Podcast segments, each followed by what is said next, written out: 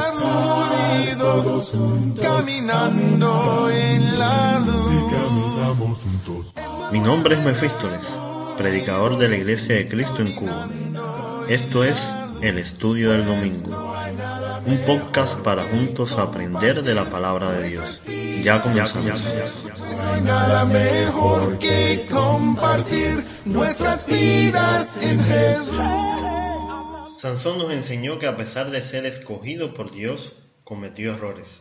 Errores que ponen en peligro su misión. No solo se casa con una joven filistea, también incumple uno de sus votos y enojado deja a su esposa abandonada y se va a pasar su ira y ego dolido a casa de sus padres. Hoy estaremos hablando de otro problema de este juez de Israel. Había insistido mucho por casarse y después había dejado a su esposa abandonada. Nos dice el capítulo 15. Aconteció después de algún tiempo, en los días de la siega del trigo, que Sansón visitó a su mujer con un cabrito. Al llegar dijo, entraré para ver a mi mujer en la alcoba.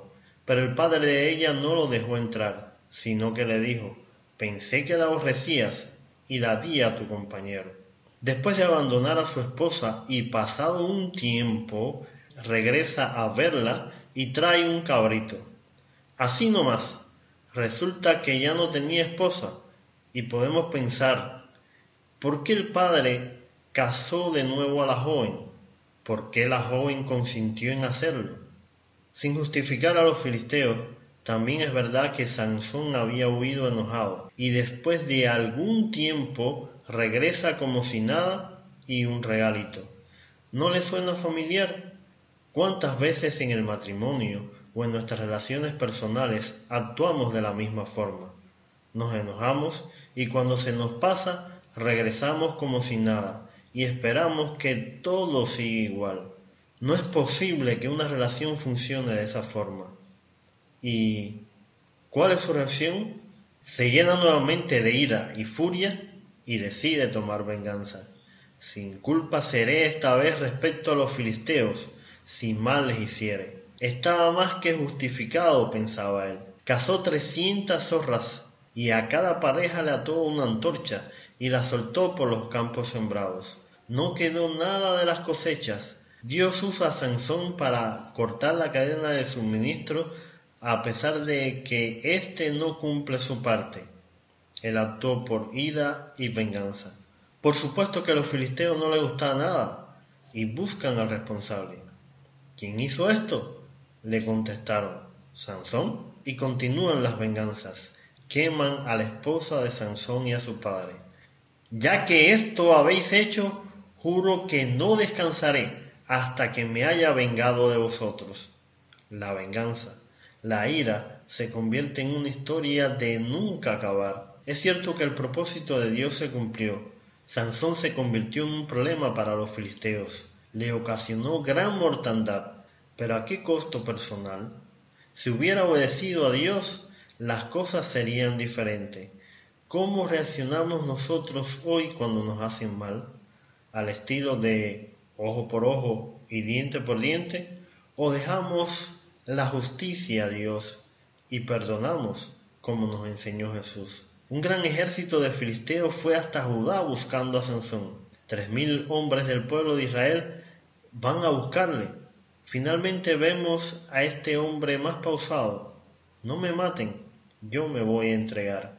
El detalle de las cuerdas nuevas con las que le amarraron no lo debemos pasar por alto. Él estaba dispuesto a colocarse a sí mismo en una posición difícil y confiar en Dios para que cuidara de él.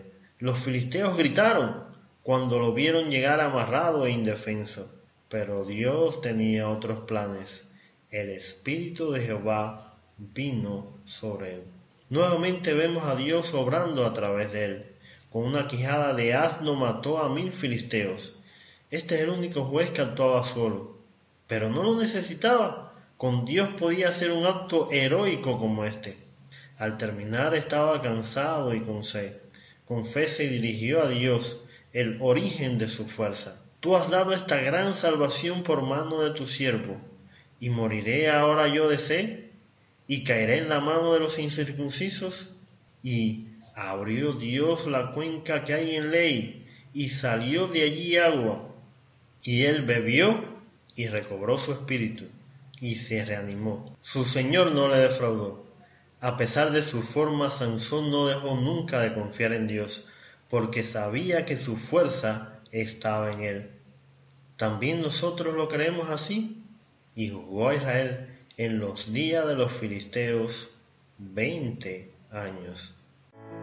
Usted está escuchando el podcast El Estudio del Domingo. Continuamos la serie Jueces de Israel.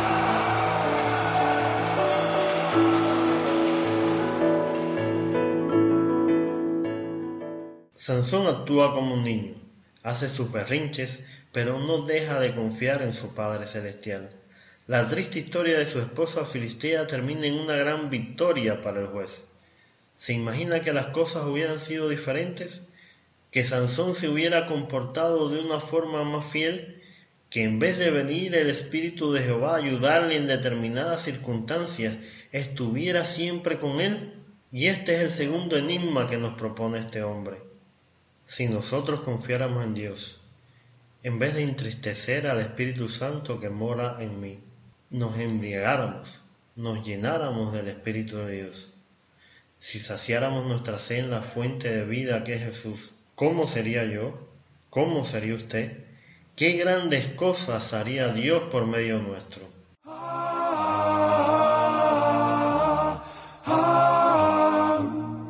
Gracias por escuchar. Te invitamos a que nos sigas en Facebook o Telegram como Compartiendo Estudio. Para contactarnos o sugerir algún tema, lo puedes hacer por el correo compartiendoestudio.gmail.com Hasta un próximo episodio. El Señor esté con nosotros.